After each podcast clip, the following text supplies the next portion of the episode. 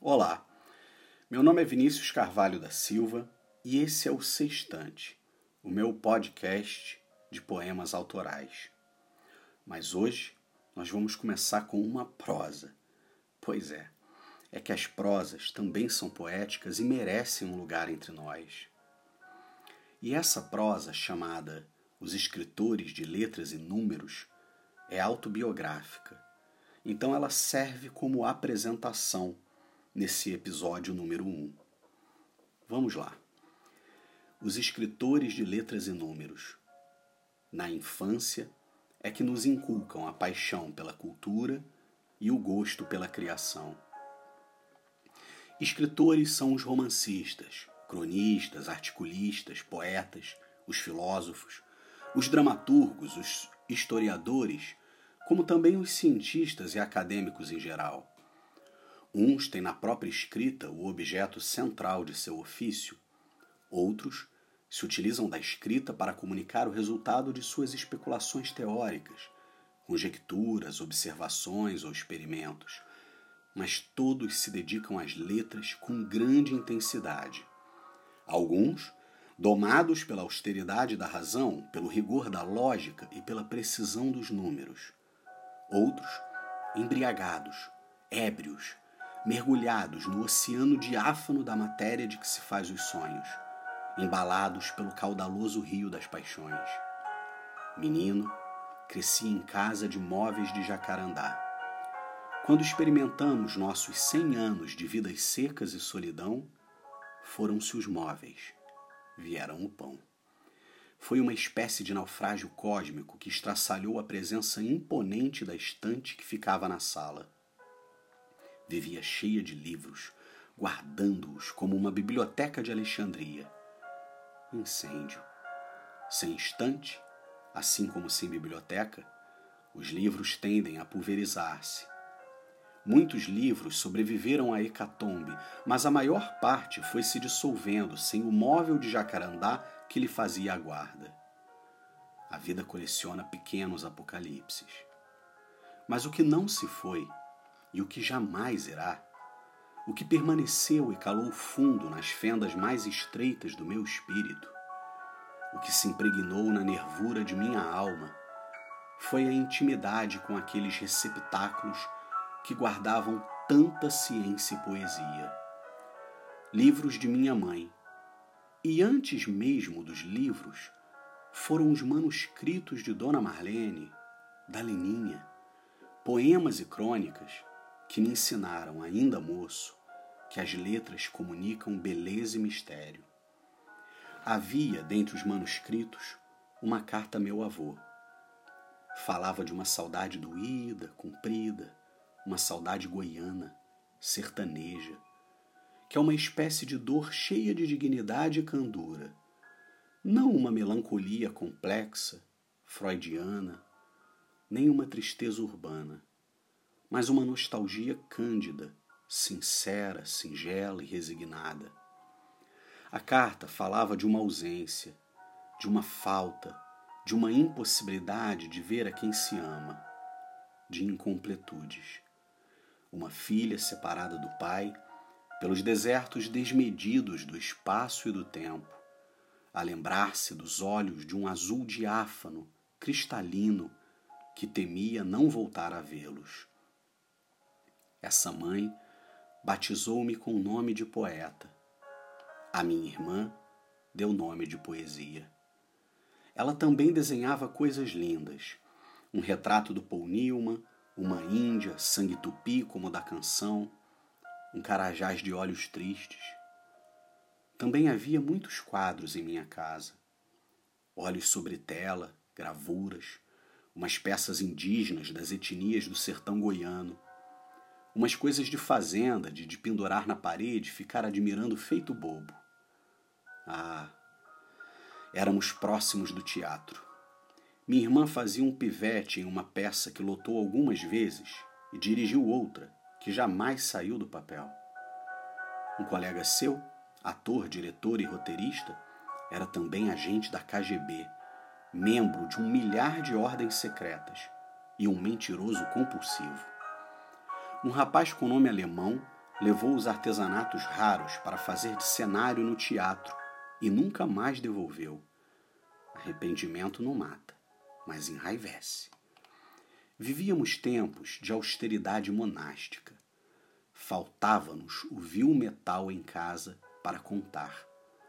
Mas tínhamos os livros, e os quadros, e os manuscritos e desenhos de mamãe, e o teatro da irmã, e as noites e madrugadas ouvindo o MPB com o irmão e conversando com ele coisas metafísicas, filosóficas. E também tínhamos o Kleber, com seu violão barato, mas com muita beleza melódica e um sonho lancinante de ser cantor. Tínhamos a música. Ah, com bastante frequência a música preenchia os espaços com seus volumes translúcidos. Música italiana, francesa, brasileira, de tempos e lugares vários. Ouvíamos Elvis e Pavarotti, Frank Sinatra, Elis Regina e Asnavour. E nas tardes de sábado, Pepino de Capri chorava por sua Roberta. E como meu tio Cícero era dono de locadora, também era nossa a arte do cinema. E não era só a arte, era também o cheiro do primeiro videocassete das fitas. Um dia, em um fim de tarde, e nos fins de tarde era comum contemplarmos o espetáculo lírico do céu em transição, o início da noite e suas estrelas cintilantes, absurdos e litúrgicos, a esperar a dança das esferas. Um dia, lemos o Guardador de Rebanhos, de um tal fulano de tal que também escreveu Tabacaria, que lemos também, porque um dos livros remanescentes da estante era de pessoa. O Menino Jesus de Alberto Caeiro transmite o fino da beleza religiosa. Como se pode voltar a ser o mesmo depois de ler Pessoa? Os dias eram assim, e no meio disso tudo haviam as crises e as guerras, a tragédia e o deserto. Foi então que decidi ser pintor. Pintei sei lá quantos quadros abstratos, naifes, surrealistas a máxima realização era encastelar-me no meu quarto para pintar por horas e horas enquanto ouvia os clássicos. Só parava de quando em quando para ler alguma poesia ou crônica. Não tinha dinheiro. A vida era simples, dura, e uma angústia pulsante pairava no ar. Mas era dominado também por uma soberba vitalizante, pois estava convicto de que toda aquela privação não era capaz de impedir que eu comungasse das mais elevadas realizações do espírito ao longo dos tempos, as mais sublimes criações da história. Estava pintando, estava ouvindo Mozart, lendo Castro Alves, Cecília Meirelles. Havia crescido folheando livros de Van Gogh, Rembrandt, Renoir. Meu pai, economista, dava-me a noção de que, assim como as letras, os números também eram sagrados. Não porque falasse belamente dos números, mas porque me disse que matemática era coisa muito séria, quando, impaciente, tentou me ensinar aquilo que não fui capaz de aprender na escola. Acreditei, pois era papai. Não éramos ricos, não estávamos seguros não estávamos em paz. Mas sabia que estava recebendo uma herança espiritual sublime e que era verdadeiramente afortunado por isso. Herdei os modos de sensibilidade de minha mãe. É a alma sertaneja, goiana, é a poesia. É? Não sei. Sei é que isso pode parecer estranho ou cândido a quem não é assim Sou capaz de arrebentar de êxtase e alegria, deleite, só de fixar a atenção em uma flor, ou de ver pela enésima vez os contornos sinuosos de uma montanha. Se passo pela mesma rua todos os dias, vou como se nada demais estivesse acontecendo. Mas de repente, topo com uma árvore. Sou obrigado a parar e dá-me vontade de gritar feito louco. Bravo, bravíssimo! Me emociono com a missa da natureza, com esse Deus que é todo árvore e flores e frutos. Mas se Deus é as árvores e as flores, e os montes e o luar e o sol, para que lhe chamo eu Deus? Alberto me visita. Vendo aquela sinfonia encarnada, verdejante, sinto uma felicidade profunda. É óbvio que é só uma árvore, que não é nada demais, mas diga isso depois de reparar no modo como aquele galhozinho retorce levemente para a esquerda, ou aquele outro tronco gracioso está salpicado de musgos multicoloridos. Caramba! Talvez digam que é tarde demais para ser um jovem Werther e gozar desse maravilhamento romântico pela natureza e pela criação humana. Deixem que digam, que pensem, que falem. Deixe isso para lá. O que é que tem? O que se há de fazer? Somos assim. A lua, as estrelas, uma folha, uma rua, a tonalidade do sol refletido na fachada de um sobrado, uma covinha no canto de uma boca, o jogo de luz e sombra de um fim de tarde. Tudo isso nos inspira sincera, profunda e indelével admiração. Adultei. Conheci uma mulher linda e romântico que sou. Sonhei com um amor para o resto da vida, que fosse fiel e leal. E foi eterno enquanto durou.